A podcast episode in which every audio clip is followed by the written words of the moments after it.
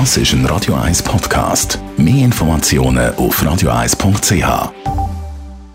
Der Radio 1 Beziehungstyp mit der Paartherapeutin Danja Schifftan.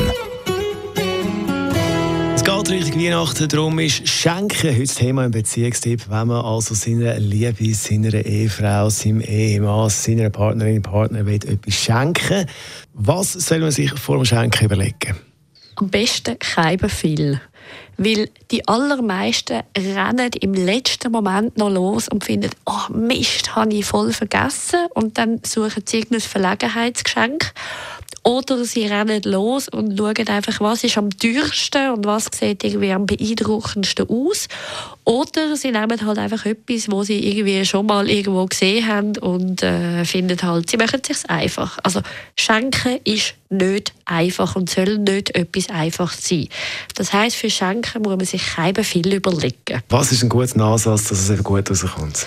Das Erste ist, man muss es wirklich ernst nehmen und wollen und sich Zeit nehmen. Also das heißt, man muss sich Zeit nehmen, wirklich Stunden, um sich überlegen, mit was, und jetzt kommt der zweite Punkt, mit was kann man anderen wirklich eine Freude machen. Also man muss die Fähigkeit haben, sich in andere hineinzuversetzen und sich vorzustellen, was dem jetzt wirklich eine Freude macht.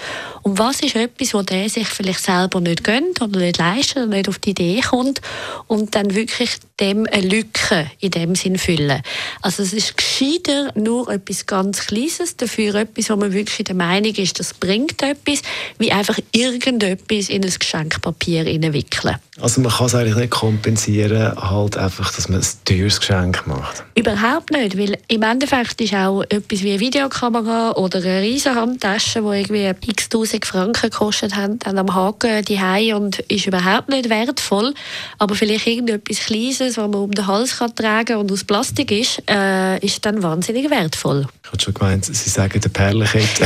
genau, das ist natürlich das gängige Missverständnis. Etwas Kleines, das aber einfach Zehntausende von Franken hat, ist dann sehr viel wert. Das muss eben überhaupt nicht sein, weil wenn die Person das dann nicht will oder kann tragen, dann ist es nicht wertvoll. Jetzt passiert es ja dann, wir schauen ein bisschen voraus, dass man es nicht getroffen hat. Soll man dann das thematisieren? Schatz, schau, danke für das Geschenk, aber mh, mm, ich kann es nicht brauchen.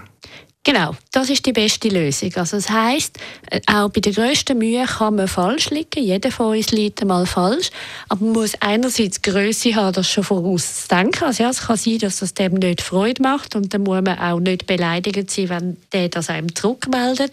Und wenn man der Beschenkte ist, dann muss man Größe haben, zum hergehen und zum ehrlich sein und sagen, ich schätze deine Geste sehr, aber du hast es nicht getroffen und dann mit dem anderen quasi dem erklären, was man zum Beispiel mehr Freude daran hätte. Dass man es eben das nächste Mal dann trifft. Unbedingt, weil sonst ist es ein Teufelskreis, der immer wie weitergeht und beide sind eigentlich dann schon beim Thema Schenken oder beschenkt werden total verkrampft und das heißt, man spürt es ja sowieso zwischen den Zielen.